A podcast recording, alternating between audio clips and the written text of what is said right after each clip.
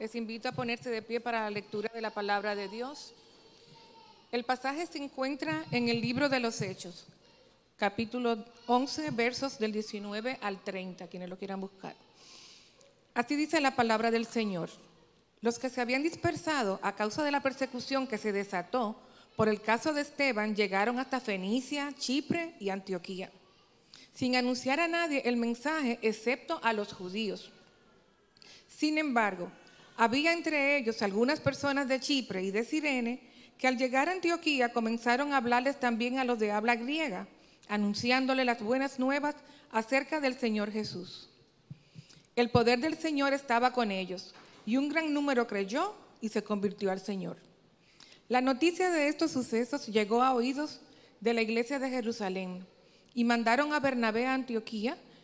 Cuando él llegó y vio las evidencias de la gracia de Dios, se alegró y animó a todos a hacerse el firme propósito de permanecer fieles al Señor, pues era un hombre bueno, lleno del Espíritu Santo y de fe. Un gran número de personas aceptó al Señor. Después partió Bernabé para Tarso en busca de Saulo, y cuando lo encontró, lo llevó a Antioquía. Durante todo un año se reunieron los dos con la iglesia y enseñaron a mucha gente. Fue en Antioquía donde a los discípulos se les llamó cristianos por primera vez. Por aquel tiempo, unos profetas bajaron de Jerusalén a Antioquía. Uno de ellos, llamado Ágabo, se puso de pie y predijo por medio del Espíritu que iba a haber una gran hambre en todo el mundo, lo cual sucedió durante el reinado de Claudio. Entonces decidieron que cada uno de los discípulos, según los recursos de cada cual, enviaría ayuda a los hermanos que vivían en Judea. Así lo hicieron, mandando su ofrenda a los ancianos por medio de Bernabé y Saulo. Esta es la palabra del Señor. Buenos días a mis hermanos y mis hermanas de la travesía. Qué bueno estar aquí nuevamente el domingo en la mañana para adorar a nuestro Señor. Si llegaste a este lugar, te felicito. Te damos gracias, ¿verdad?, por estar aquí en medio nuestro. No siempre uno está contento, no siempre, ¿verdad? Se tienen los mejores ánimos, pero aún así venimos a la casa del Señor. Aquellos que llegaron alegres, qué bueno que estás alegre. Aquellos que llegaron arrastrándose y se bañaron y se vistieron a la fuerza, qué bueno que estás aquí. Dios hace algo en nuestras vidas cuando nosotros actuamos de manera fiel y respondemos en obediencia a Él. Nosotros en, la iglesia de la travesía, si tú te estás acercando hoy por primera vez o llevas hace un tiempito que no vienes, nosotros estamos en una serie de sermones que es la serie de sermones, le hemos llamado hasta los confines de la tierra. ¿Qué hemos estado haciendo? Hemos estado navegando y explorando el libro de los hechos. Si usted busca en su Biblia, eh, usted tiene el Antiguo Testamento, eh, donde se habla de la ley, los profetas, Moisés y todo ese asunto, ¿verdad? Del Antiguo Testamento, muy interesante. Y luego usted tiene el Nuevo Testamento que se inicia con la llegada de Jesús, los evangelios que nos narran la vida, el nacimiento, la vida y la muerte y resurrección de nuestro Señor.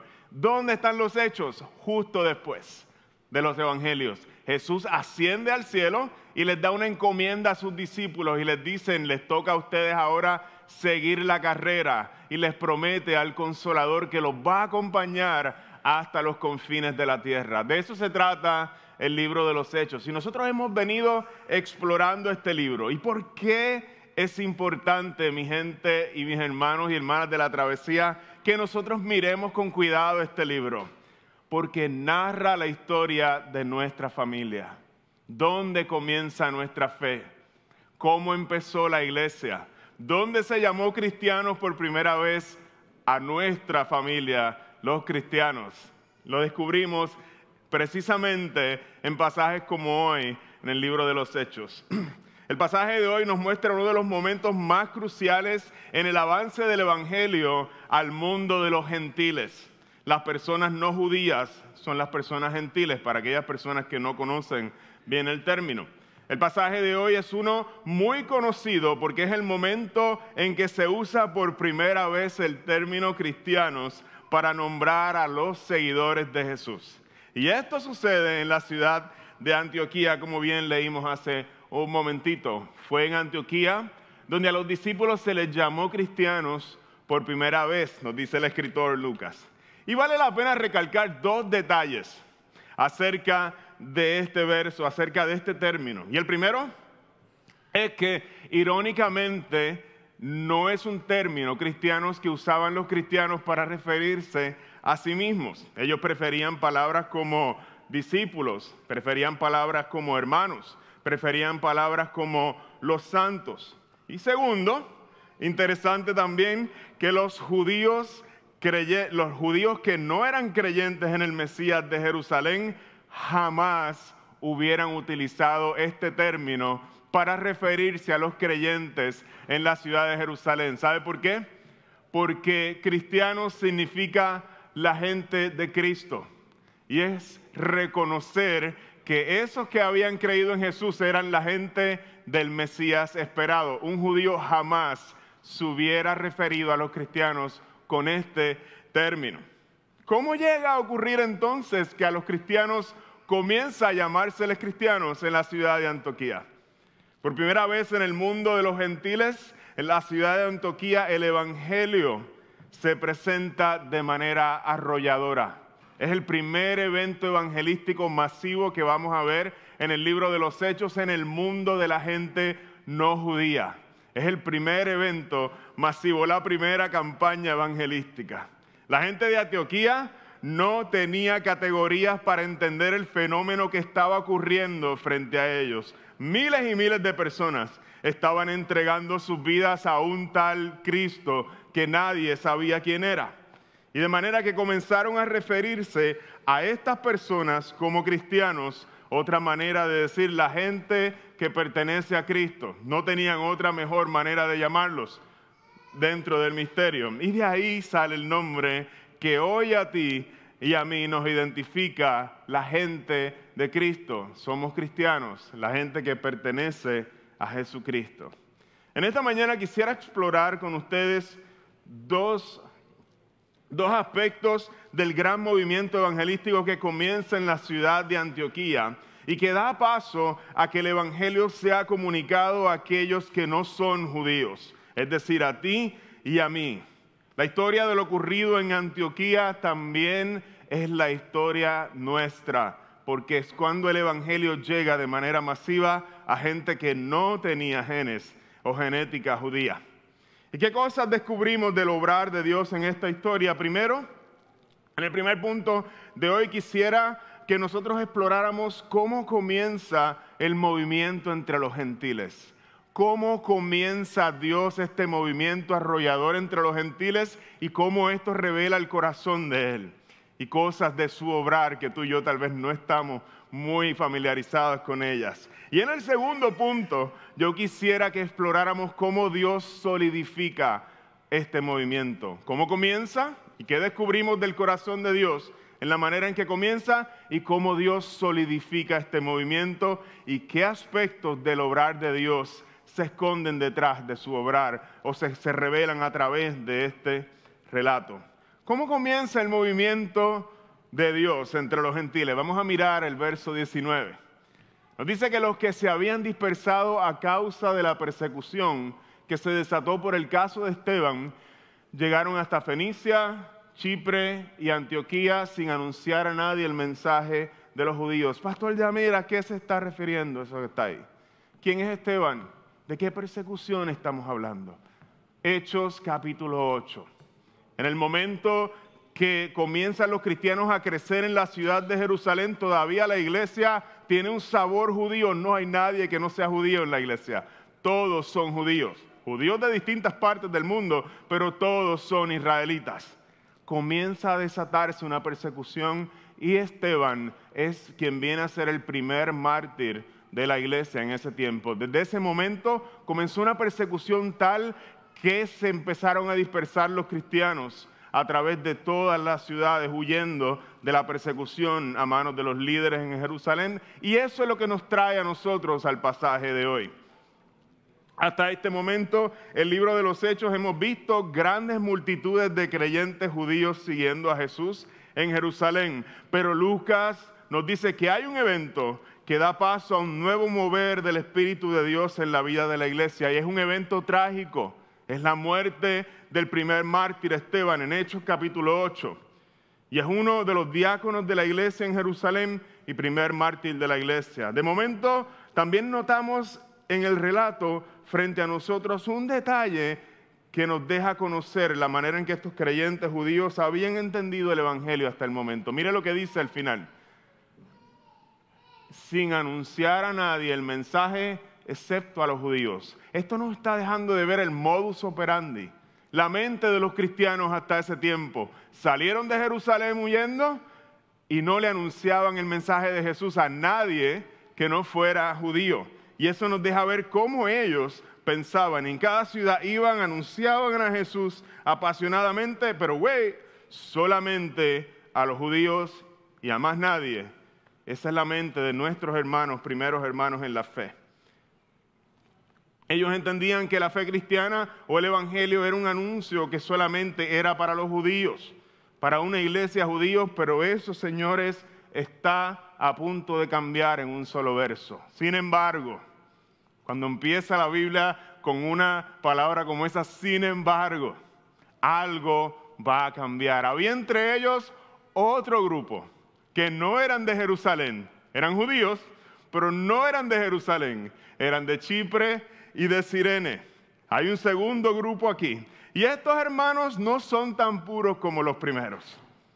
Ellos no son tan ortodoxos como los primeros.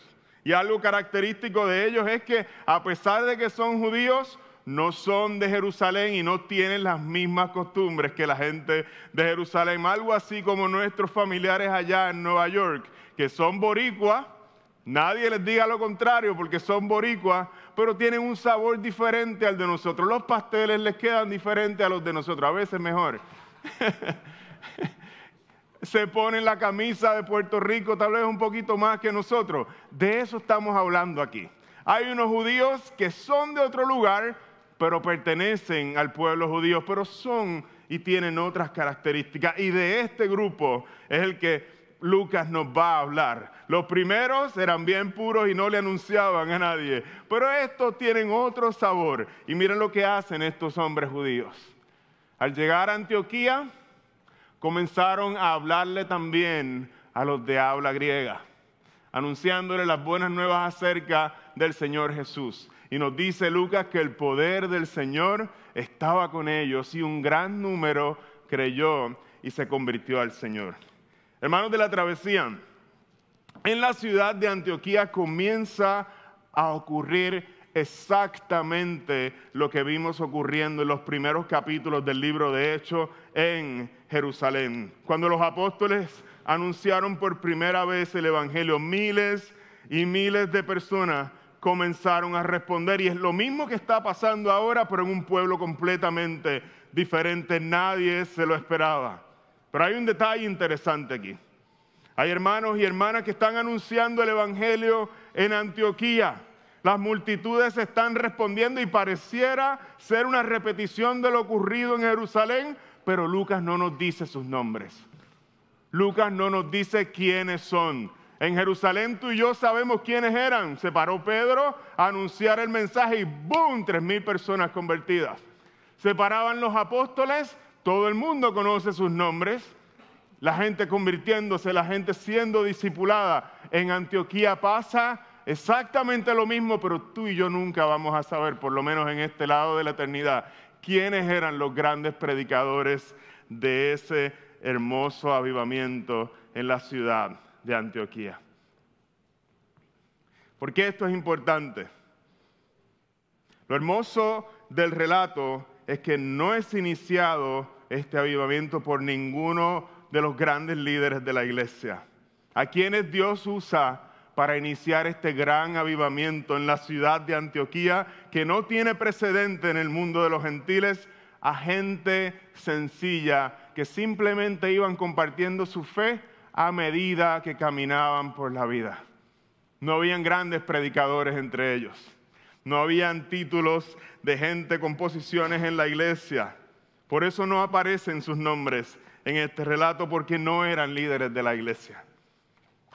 Manos de la travesía, ¿qué descubrimos del corazón de Dios al inicio de este gran movimiento, este gran avivamiento que se da en la ciudad de Antioquía? Y lo primero que quiero compartir con ustedes en esta mañana y que se lo lleven porque esta es la manera de Dios obrar y su corazón está revelado aquí.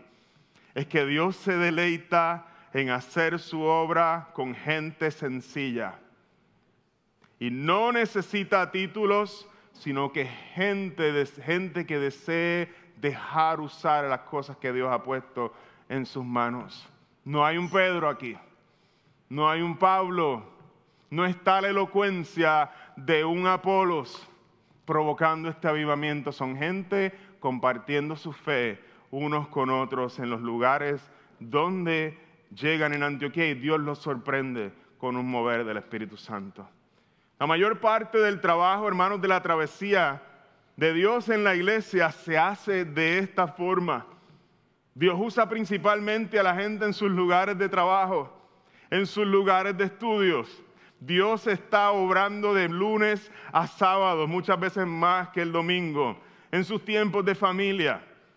Y esa es su manera principal de hacer crecer la iglesia, aunque tú y yo a veces pensamos que es el domingo.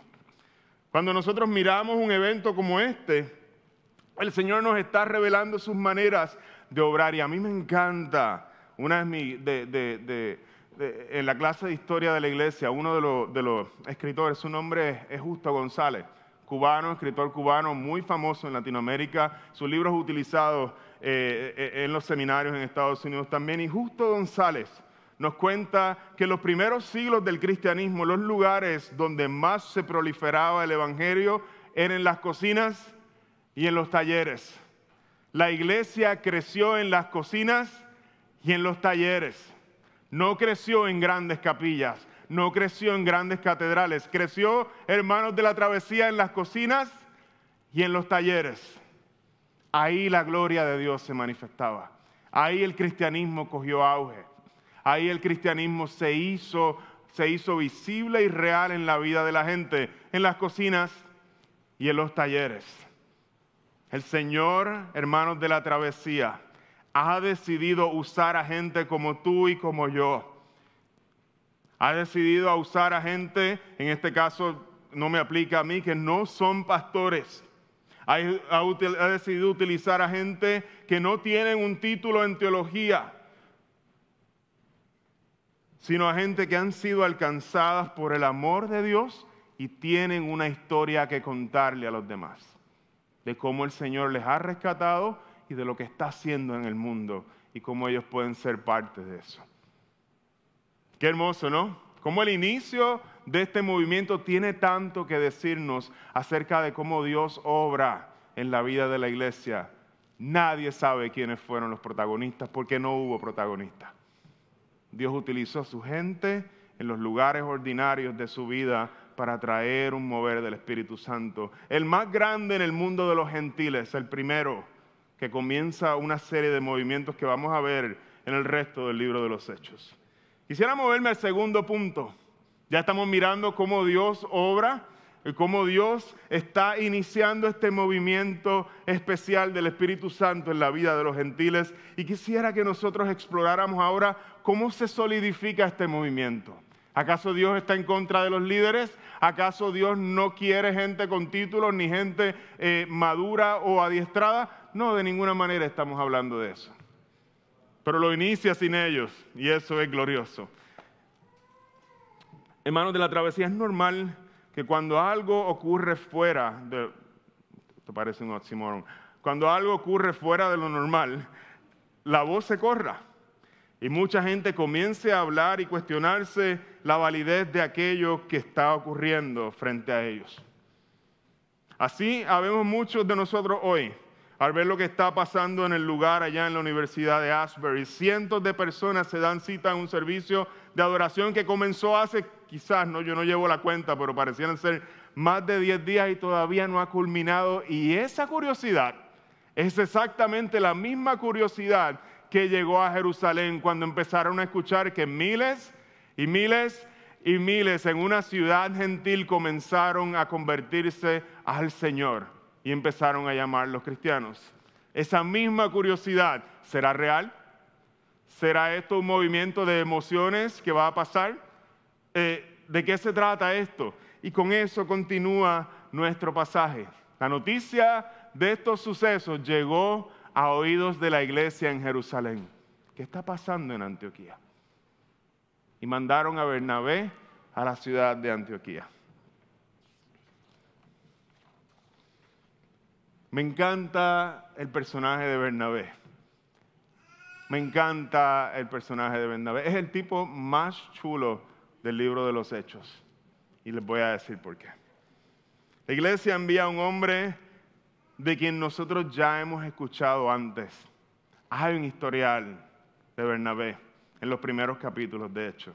Y quisiera que nosotros miráramos de cerca el perfil del hombre a quien envía la iglesia de Jerusalén, porque esto habla del corazón de la iglesia en Jerusalén y de su curiosidad santa por lo que Dios está haciendo. No envían un fariseo, envían a Bernabé. ¿Quién es Bernabé? En el Hechos capítulo 4, se llama José Bernabé, ese es su nombre, un levita natural de Chipre, no es judío de Jerusalén, él es también de los que se criaron fuera, conoce a la gente de afuera. Y no solo eso, sino que los apóstoles lo llamaron Bernabé, que significa consolador. ¿Te es familiar el término consolador?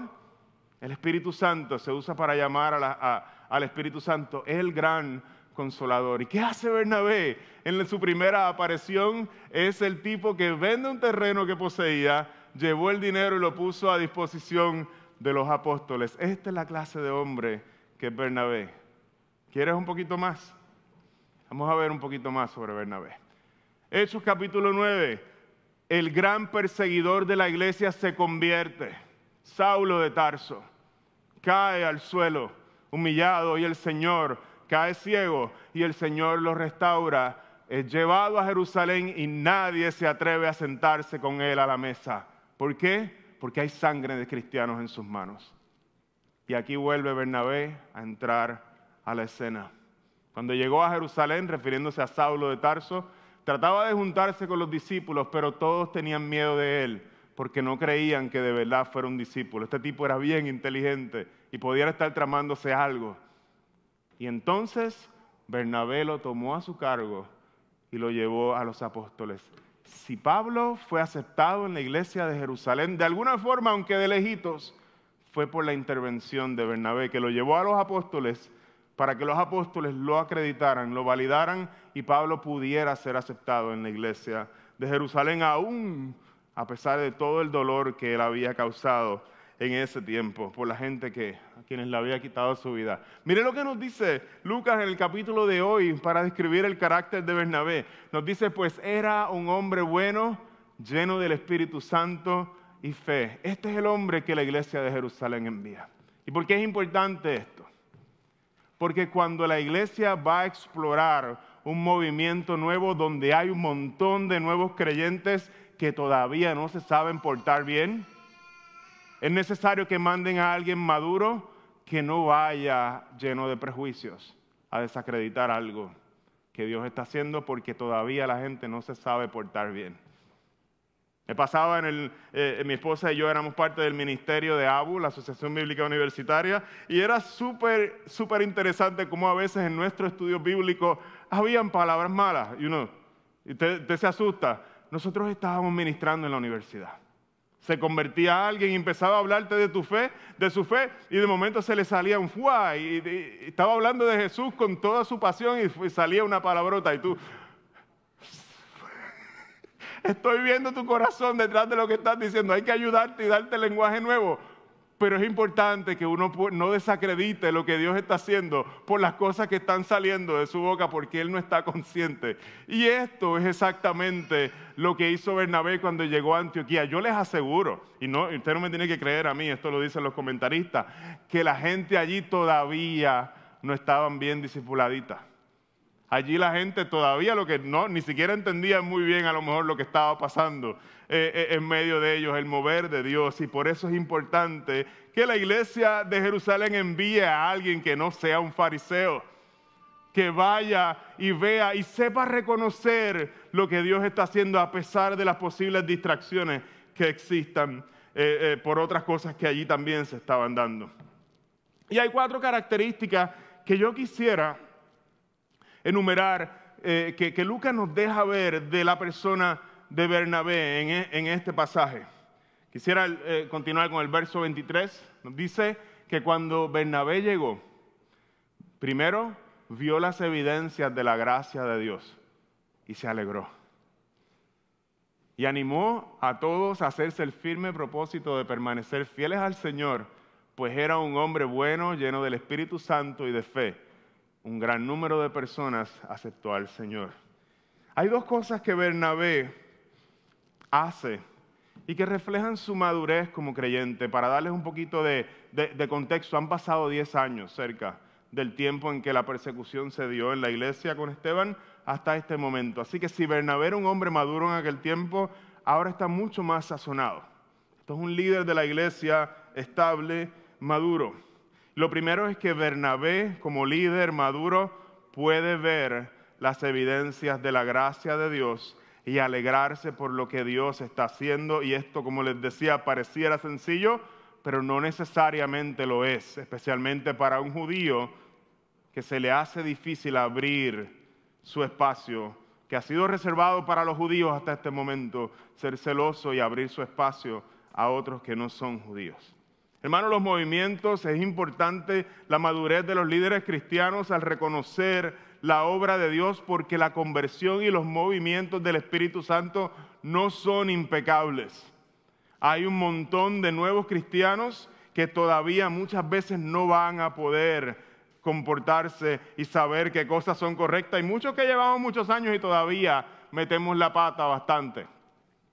No, no son solamente ellos. Y Bernabé como un líder maduro tiene que mirar como un hombre de fe, con fe, y ser bien intencional a la hora de buscar lo que Dios está haciendo en medio de ese movimiento. Hermanos, nosotros en la iglesia, para solidificar la iglesia, no solamente necesitamos un movimiento de gente que esté compartiendo su fe, necesitamos hermanos y hermanas que sean maduros y que sepan afirmar el corazón y reconocer el movimiento de Dios en medio nuestro. Hermanos que puedan ver a un hermanito, una hermanita que se siente condenado a causa de su lucha con alguna debilidad, ese eres tú, ese soy yo, nuevos creyentes y sentirnos completamente condenados porque le fallamos al Señor y viene un hermano y afirma nuestra fe y nos deja conocer la gracia de Dios y cómo Dios todavía sigue trabajando con nosotros y es paciente. Para solidificar la iglesia necesitamos líderes maduros, que cada uno de nosotros se vuelvan gente que anima a los creyentes a caminar con el Señor. Hay otra cosa que, vemos en la, persona de Bernabé, y nos, lo deja saber este mismo verso, es que un líder maduro entiende la importancia de animar a los hermanos. Y, a veces uno, no, tiene, no tiene idea de cuán importante es que los cristianos se animen unos a otros. Los hermanos de Jerusalén llamaban a Bernabé por ese nombre porque eso significaba hijo de consolación. José le cambiaron el nombre a Bernabé porque precisamente hacía estas cosas y caminaba consolando a los demás y animándolos. Y la palabra utilizada aquí es para caleo, la misma raíz de la palabra paracletos. Paracaleo significa, es un, verbo que significa alguien que está al lado, como decir para, paralelo, para eclesiástico, para legal, alguien que está al lado y caleo significa en el griego alguien que habla, que te habla, que te anima, que te consuela. Bernabé era un hombre que se mantenía al lado y consolaba y animaba. Se mantenía al lado de los creyentes y los animaba. Y esa es exactamente la palabra que describe la obra del Espíritu Santo en la iglesia, el Paracletos, el consolador, el que anima a los creyentes a medida que caminan su vida o su caminar cristiano.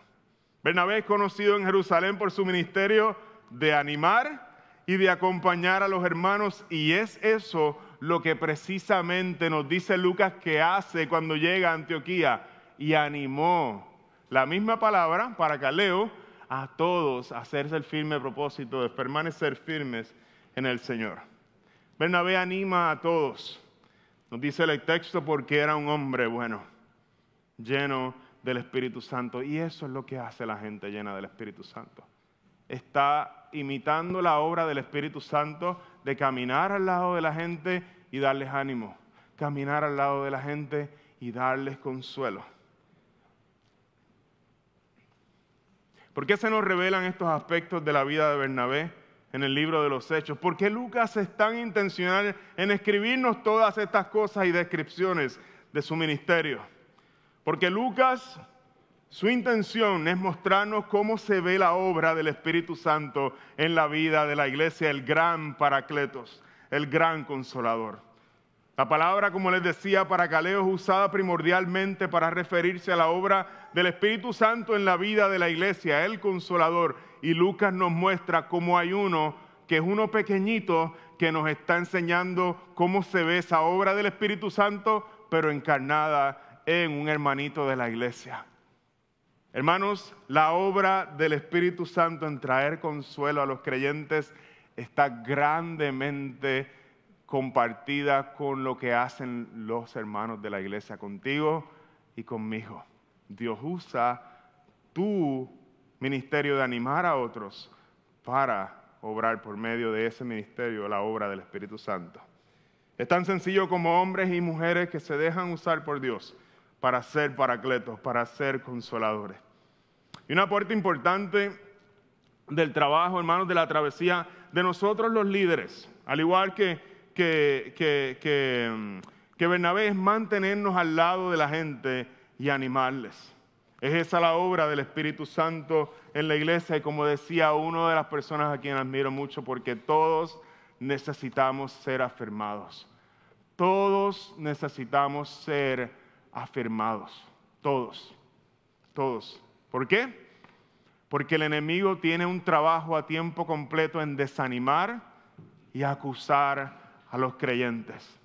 Por eso es trabajo de la iglesia ser paracletos, pequeños paracletos, pequeños consoladores y caminar junto con los hermanos y animarles una y otra vez, todas las veces que sean necesarias. Quisiera ir moviéndome al próximo punto y contarles una historia de uno, uno de mis profesores allá en, en, Mayagüez. Eh, este hombre es un hombre que mientras estaba cursando sus estudios eh, doctorales en ingeniería mecánica, eh, su esposa salió embarazada. Y cuando fueron a hacer el ultrasonido y, ver el corazón del bebé, de momento el, doctor o la, persona que estaba con él le dice, escucho un corazón. Espera, escucho dos corazones. Y él empezó a, él era estudiante, decía, ok, son dos, vamos a ver cómo, cómo se maneja la, situación, porque son dos, este, no me esperaba dos. Y de momento le dice, espera, son tres corazones los que escucho. y en efecto, este profesor, estudiante de ingeniería en ese tiempo, describe su experiencia como una mezcla de alegría y terror. Decía, voy a tener tres hijos a la vez, tres varoncitos que se van a vestir todos iguales, y, así mismo los veíamos en el, en el colegio, toditos vestiditos iguales, una chulería. Em, pero es una mezcla de alegría y terror. Y algo similar ocurre cuando Bernabé descubre la magnitud del trabajo de lo que está enfrente de él. Se convirtió un montón de gente. Hay una mezcla de alegría profunda, pero hay un sentimiento también de responsabilidad bien grande. ¿Qué vamos a hacer con toda esta gente? Y quisiera que siguiéramos eh, explorando este personaje de Bernabé. Mira lo que Bernabé hace. Han pasado 10 años desde que pasó Jerusalén, el tiempo con Pablo en Jerusalén. Y mira lo que él hace. Después partió Bernabé para Tarso en busca de Saulo. Y cuando lo encontró lo llevó a Antioquía. Y durante todo un año se reunieron los dos con la iglesia y enseñaron a mucha gente. Bernabé, hermanos de la travesía, se para frente a esa multitud y él sabe, él tiene certeza de que aunque él es el tipo más chulo del libro de los hechos hasta este momento, el que consuela a la gente, al que todo el mundo quiere. Le cambiaron su nombre, de tan chulo que es. Él reconoce que él no puede manejar lo que está enfrente de él, que él no tiene las capacidades, aunque él sea el único líder que está allí trabajando con la iglesia, él no tiene la capacidad. Recuerda que hace 10 años un hombre llamado Saulo fue encomendado a ser apóstol de los gentiles y Bernabé viaja 100 millas a la ciudad de Tarso. 100 millas a la ciudad de Tarso. Y va a la ciudad de Tarso, encuentra a Saulo para que comience a ejercer su ministerio en Antioquía. Y estos son los comienzos de los viajes misioneros de Pablo. Antioquía es la primera iglesia donde Pablo va a comenzar su ministerio con los gentiles. Algo que distingue el corazón de un líder maduro, hermanos de la travesía, es reconocer cuando otro es más apropiado para el trabajo que tú. Voy a decirlo una vez más, tal vez dos, vamos a ver cómo me siento. Algo que distingue el corazón de un líder maduro es reconocer cuando otro es más apropiado que tú para el trabajo que está enfrente de ti. Y saber y alegrarme de los dones y talentos que Dios ha puesto en otro. Y eso es exactamente lo que hace Bernabé. Él sabe que hay alguien mejor que él para esto. Porque, hermanos de la travesía, Dios ha puesto dones en otra gente que son más apropiados que los tuyos para algunas cosas. Y la responsabilidad de un líder no es echarse todo encima, no es cargarse con todo. Un líder maduro sabe reconocer quiénes, a quienes Dios está equipando y cómo los está llamando a servir y así, de esa forma, en ese proceso se construye el reino de Dios. Esto aplica no solamente a la iglesia, esto aplica a las posiciones de trabajo. Esto aplica al lugar, a tu empresa. Esto realmente significa muchas veces si tu empresa o si tu lugar de trabajo echa para adelante o no, porque un líder no se quiere salir del medio y soltar cosas que otros pudieran estar haciendo mejor que él. Y Bernabé le damos gracias al Señor que tuvo un corazón correcto, porque si Pablo no entra en escena, no veríamos tal vez la explosión del Evangelio que vemos a partir del momento eh, eh, en que se da el avivamiento en Antioquía. Parte esencial de la tarea de un líder es trabajar para quienes están bajo su liderazgo y para que ellos le puedan sustituir. Para eso hay que tener fe en Dios y fe en la gente también. Sí, fe en la gente, sí, en lo que Dios puede hacer a través de la gente. Y tener confianza en que Dios puede hacer cosas mejores a través de otros que a través de mí. Sin Bernabé, si Bernabé, el único líder de la iglesia en ese momento, se adueña del ministerio en Altoquía y no busca a Pablo para que lo lidere, la historia tal vez hubiese sido distinta. Porque a pesar de que Bernabé es el tipo más dulce del libro de los Hechos, es Pablo quien tiene los dones de predicar el Evangelio y de debatir con los judíos y con todas las personas que lo vamos a ver, debatiendo y llevar el Evangelio a lugares que jamás había llegado porque Dios lo capacitó para eso. Es Pablo quien a raíz de esta experiencia con Bernabé en Antioquía es enviado por la iglesia a predicar como un misionero enviado a todas las demás ciudades y aquí comienza su ministerio misionero. Y es Pablo quien a raíz de sus viajes y experiencias con la iglesia escribió la mayor parte del Nuevo Testamento que tú tienes hoy en día en tus manos. ¿Te das cuenta cómo la decisión de un hombre como Bernabé siguió en cadena afectando muchísimas otras cosas y hasta la Biblia que tú tienes hoy fue escrita en gran parte, el escritor que más escribió tal vez el Nuevo Testamento fue el apóstol Pablo. Gracias a que un hombre como Bernabé pudo reconocer sus dones y su ministerio.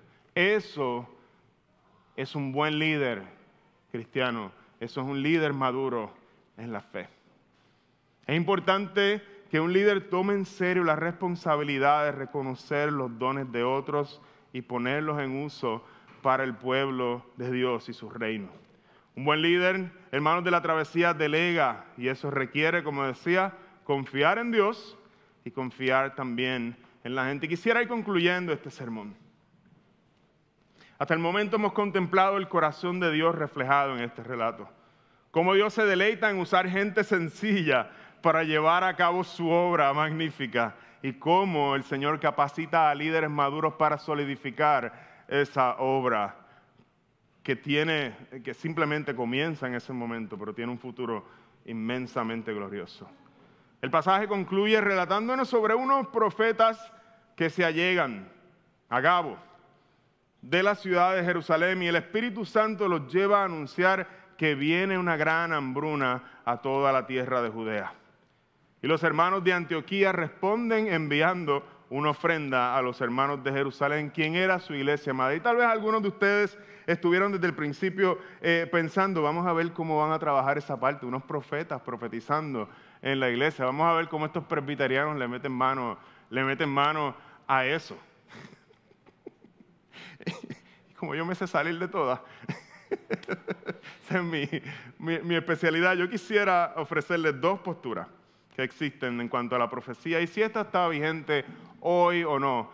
Y con esto terminar el sermón de esta mañana para no dejarlo eh, eh, en blanco a todos ustedes. Hay algunos que argumentan que estos dones proféticos sobrenaturales siguen vigentes hoy como lo estuvieron en el tiempo de la iglesia primitiva, los primeros cristianos, cuando ellos no tenían la palabra de Dios. Estos dones se hacían necesarios en ese momento para escuchar la voz de Dios en aquel tiempo, pero hay unos que de alguna forma están en el otro lado y dicen ya no son necesarios y por eso no existen. Dentro de nuestros círculos están, está tanto uno como el otro. Los que apuntan a que no son necesarios ya y los que apuntan a que estos no solo fueron necesarios en ese tiempo, sino que continúan vigentes hoy en la iglesia. Y sea que usted se case con la primera o sea que usted se case con la segunda, sepa que usted está en un lugar que, es seguro para todas estas cosas.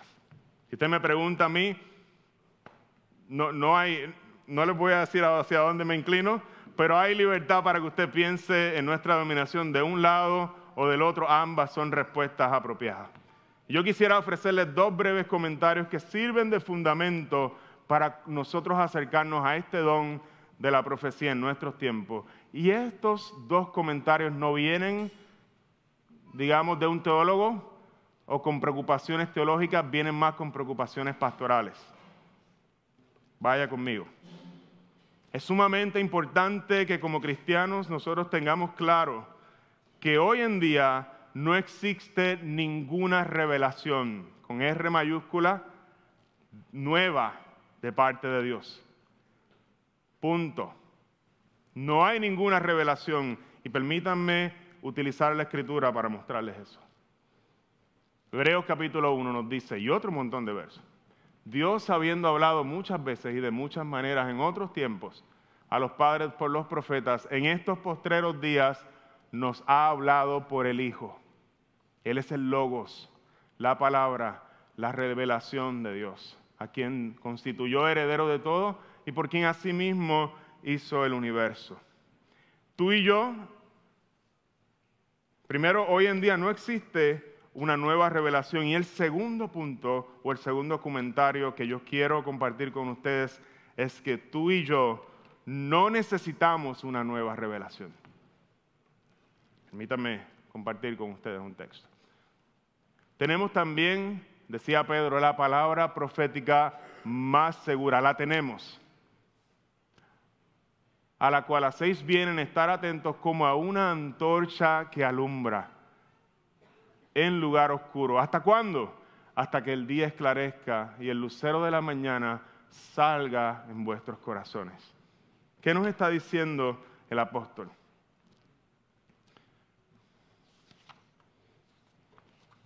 El apóstol nos está diciendo que Dios nos ha dado en su palabra una antorcha capaz de alumbrar en los, lugares oscuros de la vida y esta antorcha provee suficiente luz hasta que el día esclarezca y todo se haga claro y el lucero de la mañana salga en nuestros corazones. Hermanos y hermanas de la travesía, mi deseo en esta mañana o en esta tarde, ya no veo el reloj, eh, no es satisfacer sus curiosidades teológicas, sino cuidar de su alma y dirigirles a buscar en la palabra profética más segura, más segura y no en las experiencias sobrenaturales el fundamento para sus vidas. Eso está claro en la Biblia. ¿Existen o no el don profético? Si existe o no, gloria a Dios. ¿Fundamento mi vida sobre eso? De ninguna manera porque Dios ha dado una palabra profética. Y es triste cuando nosotros vamos a la iglesia esperando a ver que Dios me hable de manera sobrenatural. Y usted y yo hemos visto eso en muchísimos círculos en Puerto Rico, donde la Biblia no pesa, sino la palabra especial que tiene un predicador para mí en esa mañana es lo que yo estoy buscando para construir mi vida sobre eso. Qué triste, qué triste cuando la Biblia nos está diciendo hay una palabra profética segura. Y es una antorcha que alumbra en la oscuridad hasta que todo se esclarezca y nos es dada a nosotros en la palabra del Señor.